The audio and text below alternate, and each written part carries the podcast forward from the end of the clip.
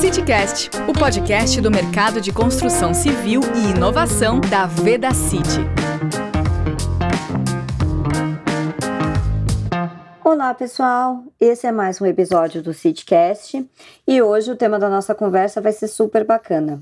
Agora em junho é comemorado o orgulho LGBTQIA+ no Brasil e em diversos países do mundo.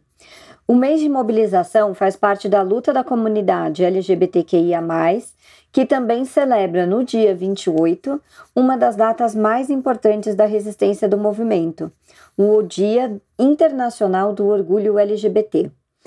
Para quem não sabe, ele foi criado em reverência à rebelião de Stonewall, ocorrida em 1969 nos Estados Unidos, quando gays, transexuais e drag queens protestaram contra uma ação violenta de policiais nova-iorquinos que queriam fechar um bar que reunia a comunidade.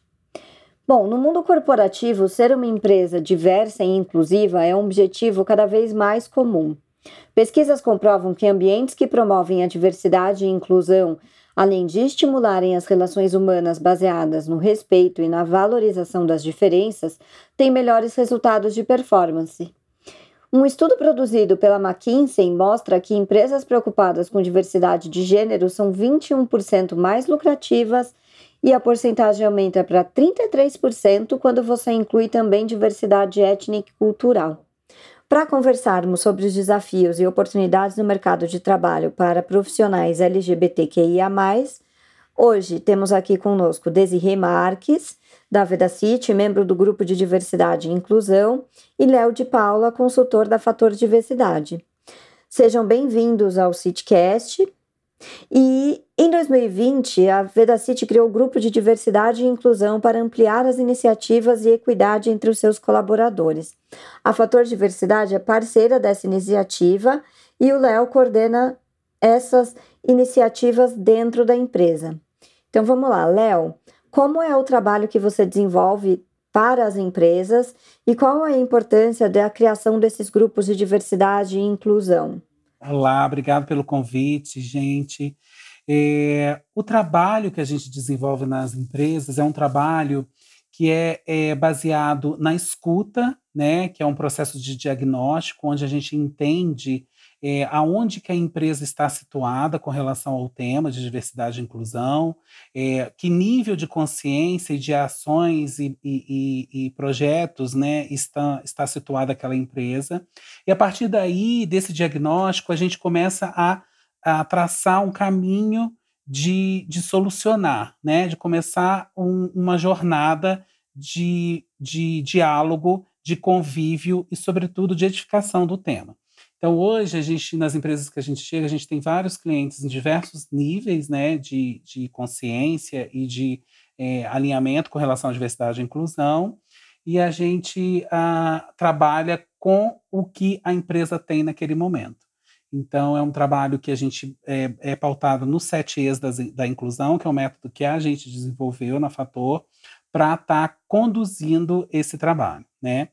A importância do, do, do, dos comitês e dos grupos de diversidade e inclusão é super relevante. Por quê? Porque é através desse, desse agrupamento de pessoas com interesse em comum em promover o, o tema e as ações que vêm desse tema, né, é, é muito relevante e sobre a representatividade também. Porque quando a gente está dentro de uma empresa, a gente tem um, um comitê que está trabalhando focado no tema e tendendo a, a, a, demanda de cada grupo ou de cada representatividade, ou mesmo dentro de, de equipes, né?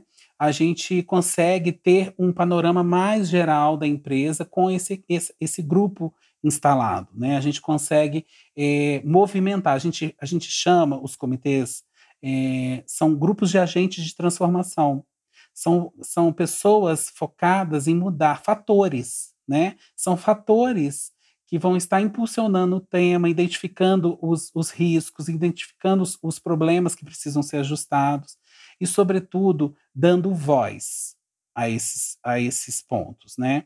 Então, acho que ah, é muito relevante que, sim, a, as empresas comecem por uma organização de um comitê, por uma instalação ou uma, uma aplicação de uma área voltada para a diversidade e inclusão, que, dessa forma, o foco no, no objetivo final vai ser muito mais é, efetivo, né? CityCast. É, aqui na Vida City a gente começou, né, o grupo de diversidade e inclusão, acho que no final de 2020. Já temos aí, né, estabelecido a divisão pelos cinco temas. Então, aqui dentro trabalhamos gênero, idade, raça, PCD, né, pessoas com deficiência, LGBTQIA+. É, temos colaboradores voluntários de todas as áreas, né, de todas as regiões do país, das três unidades. Nós realizamos junto com vocês da Fator nessas né, reuniões mensais para discutir os temas e também agora estamos começando a levar isso para o dia a dia da organização, né?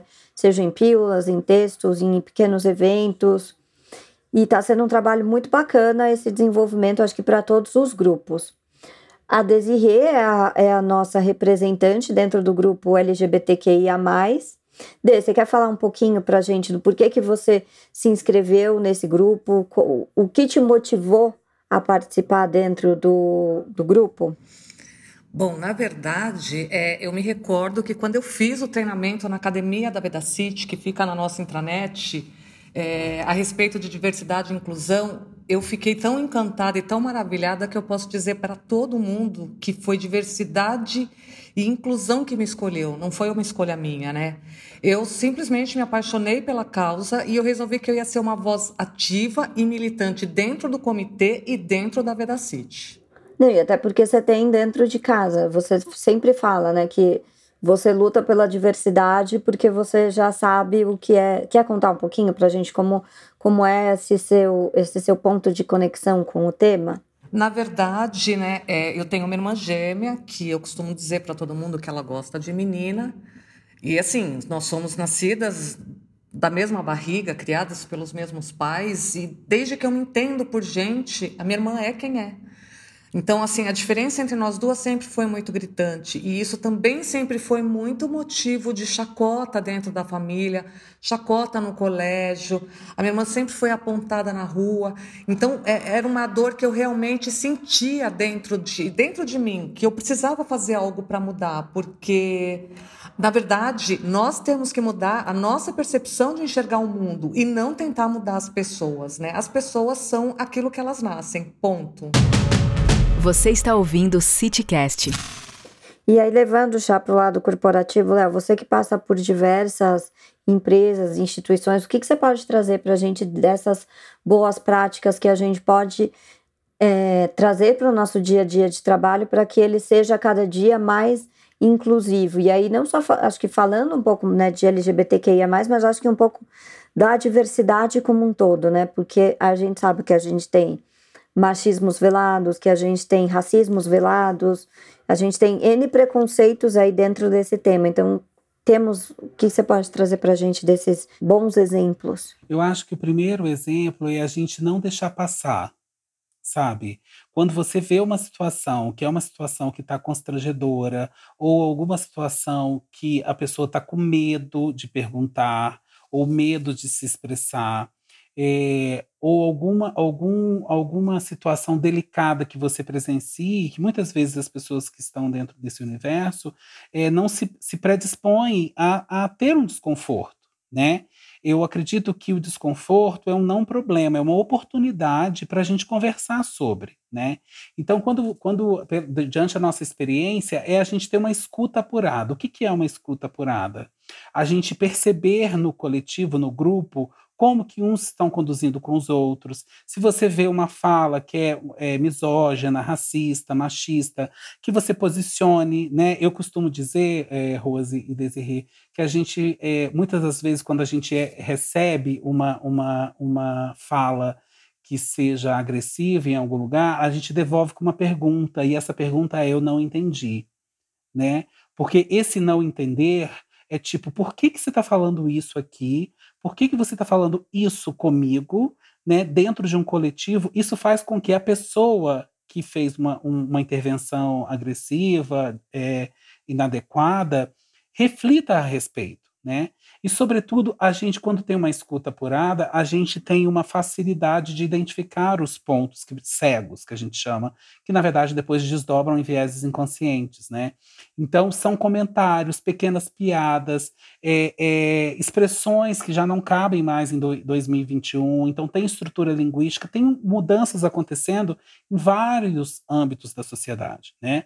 Então, eu, como dica, eu digo o seguinte: cada um de nós somos responsáveis para edificar esse tema, para evoluir com esse tema. Então a gente precisa, de fato, estarmos atento à fala do outro e com muito respeito, com muita atenção, respeitando também a condição que o outro tem de não entender ou de não saber a respeito, e a gente vai dialogando, né? Então, se você fala uma fala comigo que eu, que eu acho, que eu acredito que possa ter, é, é, primeiro, afetado a Desirê, ou uma fala que está inadequada em tempos de, do, falando de 2021, é, a gente intervém. Pô, Rose, não fala assim não, talvez seja melhor falar isso. A gente não está usando mais esse tipo de termo, porque isso, isso prejudica, isso afeta, isso deixa o outro triste né? Que eu acho que tem a, a ver com o, o, mimimi que as pessoas falam, sabe? Aí o que, que é o mimimi? É quando você não reconhece a dor do outro. Se o outro está falando que está doendo, então não é legal. Então o mimimi ele não existe nesse lugar, nesse dentro desse contexto. Se o outro está falando que está doendo, respeite o outro. Por mais que você não entenda, por mais que não seja o, o, o, seu, o seu ambiente, a sua jornada, por mais que você não conheça daquela trajetória, respeite, acolha, coloca-se vulnerável. Não sei do que você está falando, eu não tenho essa jornada, mas acolha. A gente precisa exercitar a escuta e o respeito. É, eu acho, a gente passa muito por isso, né? Você sempre escuta. É que assim, acho que a gente vem de uma criação lá de 1900 e bolinha que algumas piadas eram super normais, a gente via na TV, a gente cresce vendo Vera Verão dentro do da Praça é Nossa, a gente cresce com exemplos que hoje não são mais válidos. E aí como a gente faz, né? Até na verdade aí já junta, né, com a próxima pergunta é que a gente tinha esse hábito dos anos 80 de que tudo a gente podia literalmente fazer piada e tirar sarro com tudo, que só que hoje em dia tem, a gente tem esse ponto que você trouxe de que é nem tudo é mais aceito, nem tudo é mais tolerado e a gente precisa respeitar. Mas aí, como a gente. A, pergunta aqui é: a gente deve intervir na hora, por exemplo, estamos numa reunião e alguém faz uma piadinha indevida. É, ou alguém faz algum comentário homofóbico, misógino, enfim a gente intervém naquele momento perante a reunião ou é melhor fazer uma parte? Porque eu acho que se a gente faz no momento, você pode estar educando outras pessoas para que não façam, mas você também pode ser visto como o arrogante, enfim, como a gente equilibra isso, né? É, eu sou da opinião que a gente deve falar na hora, né? E para a gente falar na hora, a gente precisa estar tá bem resolvido com o tema. Por isso que é tão importante a gente estudar e, e disseminar o tema. Né? A gente não pode deixar passar porque vai passar uma, já passou muito tempo, entendeu? A gente já deixou passar muito tempo. A gente está no século XXI, a gente está em 2021 e a gente está lidando com agressões é, muito sérias a partir da fala e do comportamento. Isso vem de uma estrutura colonial, né? Isso vem de, de, um, de um abafamento de falas. Então eu, eu tenho, eu tenho, nós temos a opinião de que a gente precisa falar e falar com respeito. Falar assim, olha, é, ou eu não entendi, ou falei assim, desculpa te interromper, mas assim, essa fala sua, ela, ela me parece misógina, ou ela é misógina, ou ela é racista. A gente está em 2021, isso está ultrapassado, a gente precisa respeitar as pessoas e talvez pode ter gerado algum desconforto. Fala de forma diferente. Você sabia disso? De uma forma respeitosa. Porque se ele, se a pessoa que falou, ele ou ela, teve a autoridade de fazer uma brincadeira numa sala de reunião, por que, que eu, que fiquei desconfortável ou que tomei as dores de algum colega que não teve a mesma coragem, vou deixar passar? Então o ensinamento é ali. O grande, o grande desafio é a gente falar com educação, com respeito, com uma comunicação não violenta. Porque a pessoa que é, agrediu falando, né, pela fala, muitas vezes ela foi é, construída para falar daquele jeito. Culturalmente a gente já falou muita coisa que hoje em dia não se fala mais. Então é o seguinte lema: estamos todos aprendendo. E às vezes tem uma situação que eu falo assim, menino, deixa eu te falar uma coisa aqui. 2021, nesses dias, eu estava num lugar e eu vi que esse, esse tipo de expressão é uma, uma, expressão racista por causa disso, disso e disso. Você sabia? Uhum. Diálogo. Dê, você quer complementar? Como é pra gente aqui dentro desse nosso mercado de construção civil falar sobre esses temas? Eu concordo com o que o Léo falou. É, é bem isso mesmo, sabe? É você está sempre pronto para se posicionar, é, é, tem empatia, sabe? Eu acho importante você se colocar no lugar do outro, né? É, a gente está ressignificando tantas coisas aí depois de todo esse processo que nós vivemos, então é muito importante que a gente tente corrigir as pessoas de maneira amorosa, amigavelmente, para que as pessoas entendam.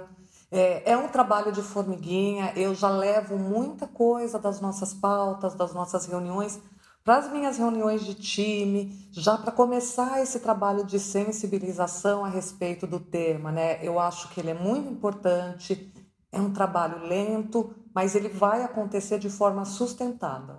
E Léo, perguntando agora por um outro, por um outro ponto, é, como a gente deve agir se nós formos os profissionais ofendidos, é, que se a gente passa por alguma situação que não é adequado, assim, qual que é a sua sugestão para esses profissionais que sofrem algum tipo de preconceito? O que, que você daria de recomendação para que eles procedam? Eu acho que é o seguinte, existem algumas situações. Eu acho que uh, se a pessoa tiver pronta para entrar num diálogo e questionar, porque muitas vezes, é, meninas, a, a, quem recebe a ofensa não está preparada para responder. Não está preparada é, psicologicamente, emocionalmente para é, entrar no processo de diálogo, porque as dores são muito profundas e a gente não tem visibilidade dessa, dessas dores, né, considerando o indivíduo. Então, eu acho que, primeiro, se é um indivíduo que está consciente de quem se é, está seguro de quem se é, eu acho que é isso, é falar na hora e se posicionar. Olha, isso não foi legal, isso não é legal. Se são pessoas que estão mais fragilizadas, em processos muito mais íntimos, ainda de cura sobre o, o tema, procurar uma pessoa dentro da empresa que o suporte. Aí pode ser uma pessoa, um colega, né, um, um profissional de RH. E mesmo assim, esse profissional de RH e esse colega, às vezes, não vai ajudá-lo a ter um encaminhamento daquilo que foi feito. Evoluindo um pouco mais, terceiro ponto, quando a gente tem os comitês, levar para os comitês a situação de forma que os comitês de diversidade e inclusão consigam direcionar junto à liderança. Quarto ponto, evoluindo, também levar para o seu líder. Olha, o meu, o meu colega fez esse comentário, eu não tive força para me posicionar, eu precisava da sua ajuda, não está legal. Vamos intermediar uma conversa? E o, o, último ponto, que é procurar o, o, Eu não sei como que é dentro da Vida City, mas procurar uma, uma área, né? De, de... de canal de conduta, uma ouvidoria, ombudsman, canais assim, né? Canais que, e fazer uma, uma, uma, uma denúncia, um abrigo chamado formal, falando que, olha, eu, eu, vivi essa situação, foi uma situação que eu fiquei muito constrangido, ou foi uma situação de machismo ou de abuso é, psicológico, entender a situação e reportar, né? Se ainda assim a empresa não tiver um tipo de conduta, de encaminhamento, de, de entendimento daquilo, a gente agora tem leis no Brasil né, onde nos colocam aptos a fazer uma denúncia formal. Mas isso aí é em último caso, porque eu acho que o diálogo e a conversa eles são muito mais edificantes do que você simplesmente ir numa, numa, numa delegacia, porque você não está afim de ir lá na delegacia para falar, para vivenciar toda essa história. Uhum. Mas se for preciso, a gente precisa começar a utilizar dos meios legais para poder nos defender, né? Ótimo. E aí, já dentro desse tema, né, falando desses desafios, o que você acha que hoje em dia são as grandes, como você assim que atende, que está né, em diversas empresas, participa de diversos comitês, tem essa visão mais profissional. É, o que você acha que são os grandes desafios dos profissionais LGBTQIA+ dentro do mercado e como nós podemos contribuir para que essas dificuldades sejam melhoradas, reduzidas, exterminadas, para que não haja mais, né? Para que a gente tenha de fato a equidade entre todos os profissionais? É, eu acho que é, eu acho que existe um processo individual, né, da pessoa querer se posicionar como LGBTQIA+, dentro de uma empresa. Então, assim, é deixar fluir, e aí cada um está num estágio, né? Então, tem, tem profissionais que não se, se assumem dentro das empresas porque não se sentem seguros para isso. Então, a gente precisa trabalhar a segurança desse diálogo. Porque quando o profissional entender que ele pode ser quem ele é ali dentro, com o líder dele, com o gerente dele, com o RH, com os colegas, isso vai fluir. Agora, existem situações que o indivíduo não consegue se sentir seguro dentro do ambiente. Então, eu acho que o primeiro ponto que a gente deveria trabalhar é essa confiança, né? essa segurança, né? a gente deixar claro. E aí também não ser é, é, intrometer na vida do indivíduo, né? Você conversar. Oi, como é que você é? Você é casado? Não é? Conversar. É convívio. Convívio. Conviver com aquela pessoa.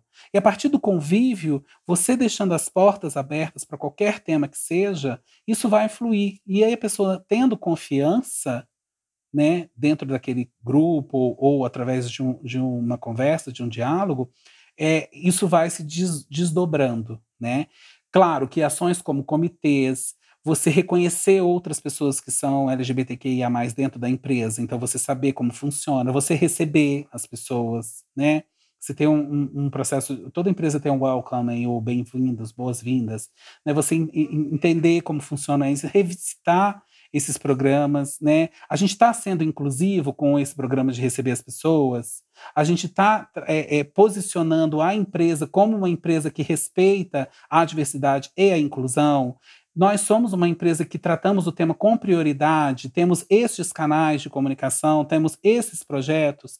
É isso, é trazendo confiança, diálogo, convívio, que o indivíduo vai se sentir apto a ser quem ele é dentro de uma jornada de trabalho. E aí, quando esse indivíduo consegue estar apto dentro de uma jornada de trabalho, de forma confiante, de forma segura, a produtividade desse indivíduo vai para outro lugar. A contribuição desse indivíduo vai para outro lugar, outro patamar. Né? Então a gente identifica que a, a liberdade de ser quem se é é muito valioso dentro de um universo corporativo. Pessoas felizes é, produzem mais, né? Com certeza. Com certeza. Ah, eu, tenho, eu tenho um exemplo lá de 1900 e bolinha, nos idos anos 2000. A gente tinha um presidente numa outra empresa que um dos prêmios era sempre jantar para marido e esposa. Uma das primeiras ações dele foi falar: não, a gente não vai determinar que é marido e esposa. Ele sempre chamava de significant other. Ele falou assim: eu não posso determinar que somos todos héteros normativos. Então você tem que escolher quem é o seu significant other, independente de escolhas heteronormativas ou não, né? E isso a gente está falando lá no começo dos anos 2000. Então você vê que já era, já era um presidente avant-garde. É, Dê, você acha que aqui dentro, como a gente. Acho que uma das questões também, né? É bem o walk the talk. Então, como a gente pode é, estar dentro dessas ações de mercado, mas estando dentro do que a gente tem na Vedacity, né? Acho que aqui a gente prega muito que somos uma empresa de gente boa. E acho que esse o caminho da diversidade é trazer de fato gente boa para dentro do do nosso dia a dia, né? É trazer isso para o fato de que aqui dentro você tem a liberdade de ser quem se é, você pode é, agir sem preconceitos ou não ter preconceitos, ninguém vai te olhar diferente, te tratar diferente, né, Dê? Acho que esse é o caminho que a gente tem que traçar aqui dentro da, da Veda City, acho que em todas as empresas, né? Exatamente. E trazendo para reflexão, uh, desde junho de 2019, o Supremo Tribunal Federal decidiu que o crime de homofobia deve ser equiparado ao crime de racismo, tá? Então, com essa decisão, o Brasil se tornou o 43º país a criminalizar a homofobia. Então, homofobia é crime, tá? Então, é mais um motivo aí para que todos nós possamos nos posicionar e, e acolher e, e, e, não cometer nenhum tipo de atitude racista, violenta, ou seja, ela qual for, tá? Agora, eu vou trazer alguns dados para reflexão, porque a gente fala muito em, em LGBTQIA, mas assim, nós temos que avançar muito enquanto país com relação a isso, tá? Uh, eu estava lendo que, de acordo com uma pesquisa que foi realizada pelo Center for Talent Innovation, 61% dos funcionários gays e lésbicas eles decidem por esconder a sua sexualidade dos seus gestores e colegas de trabalho em razão do medo de perderem o emprego. Está aí um ponto para reflexão. 33% das empresas do Brasil não contratam para cargos de chefia pessoas LGBTQIA+. 41% dos funcionários LGBTQIA+, afirmam terem sofrido algum tipo de discriminação em razão da sua orientação sexual ou identidade de gênero no ambiente de trabalho.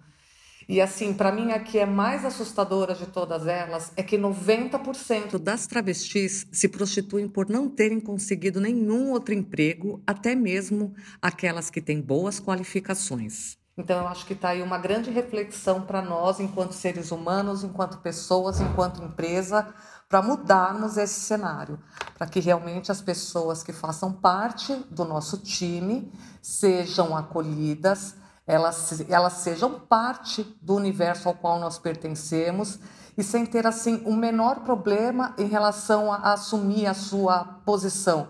Afinal de contas, eu sempre digo isso para vocês e eu acho que é algo muito importante, né? É, a sexualidade heterossexual é um assunto tão privado e tão particular e muitas vezes a gente vê que a, o LGBTQIA+, a sua sexualidade é um assunto de domínio público. Então eu acho que essa é a principal barreira que nós temos que derrubar e lutar para que não aconteça mais. CityCast Gente, o papo tá ótimo, mas já estamos indo para a reta final da nossa conversa.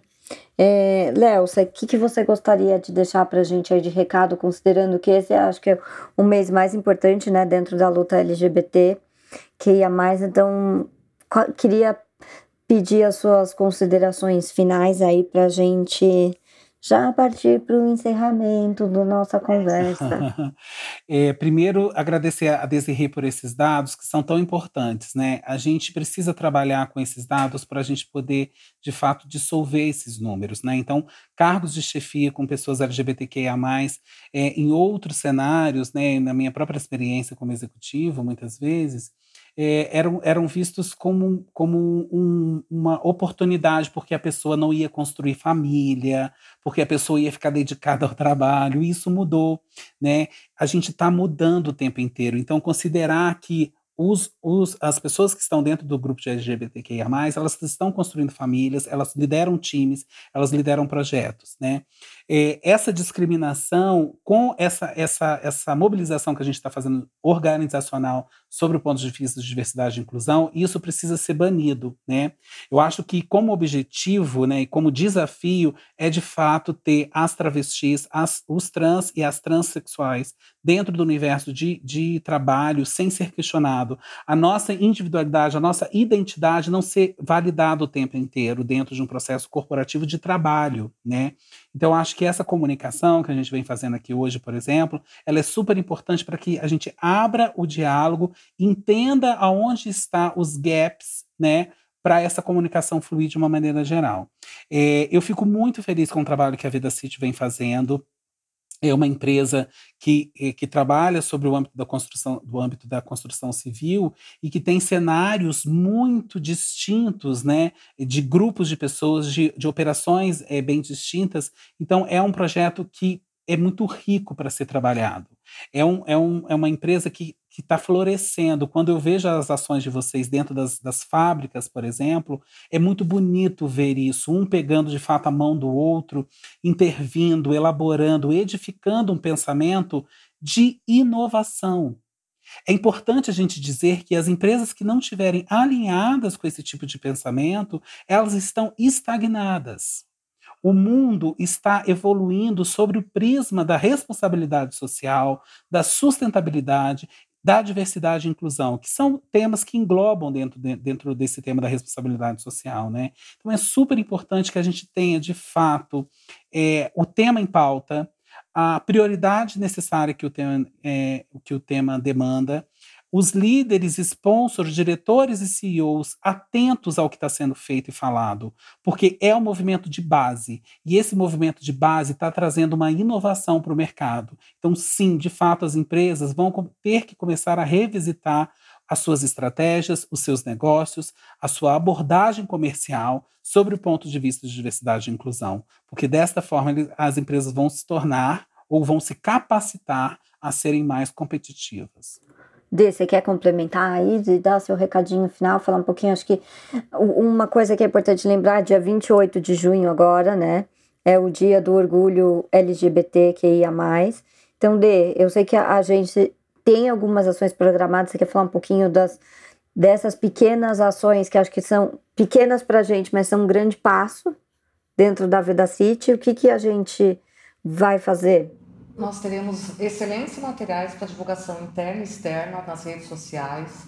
Uh, teremos um webinar maravilhoso com a Gabriela Augusta no dia 28. Gabriela Augusta da Transcendemos, para quem não conhece, uma pessoa que assim eu aprendi muito assistindo um outro webinar com que ela participou, então eu super recomendo, vale a pena.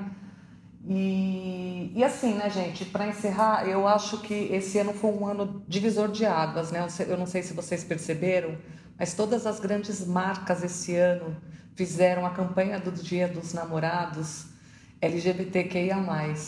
E foi emocionante poder assistir isso na televisão. A própria Rede Globo fará um programa agora, dia 28, também, para falar do, do orgulho LGBTQIA. Então, assim, eu acho que pela primeira vez nós temos muito que comemorar, mas a luta é grande, seguimos firmes, seguimos forte e não desistiremos jamais. Que a gente possa cada vez mais ouvir e falar de amor, né, gente? A gente está precisando Exatamente. tanto dessas coisas boas que a gente precisa ouvir histórias de amor. Ponto. Bom, é isso. Acho que encerramos aqui, né? Já batemos um papo bacana. É, deixo aqui o recado final de que para todo mundo. Não é preciso ser LGBTQIA para a gente se aliar a essa luta contra a LGBTfobia. É importante lembrar que um ambiente inclusivo favorece a todo mundo, traz contribuições mais valiosas sobre o negócio. A diversidade deve ser respeitada, evidenciada e promovida e que juntos assim a gente consegue trabalhar para essa equidade no mercado, seja no quando a gente fala de protagonismo feminino, seja quando a gente faça, fala de raça, para que a gente tenha cada vez mais negros. Somos o país mais negro fora da África, mas isso não se reflete dentro da nossa liderança, dentro de empresas, dentro de faculdades, universidades, mestrado, dentro da ciência. Então, para que a gente tenha cada vez mais essas pessoas valorizadas, pelas suas qualidades profissionais e não pelo seu gênero, orientação, pela sua raça ou por alguma deficiência. Fica aqui o nosso agradecimento incrível para Dê, para o Léo. Obrigada por vocês estarem aqui hoje nesse nosso bate-papo, foi incrível. E obrigada a todo mundo que está aí do outro lado nos ouvindo. Até o próximo CityCast. Você ouviu mais um CityCast. Acompanhe as nossas redes sociais e não perca o próximo episódio. CityCast Veda City.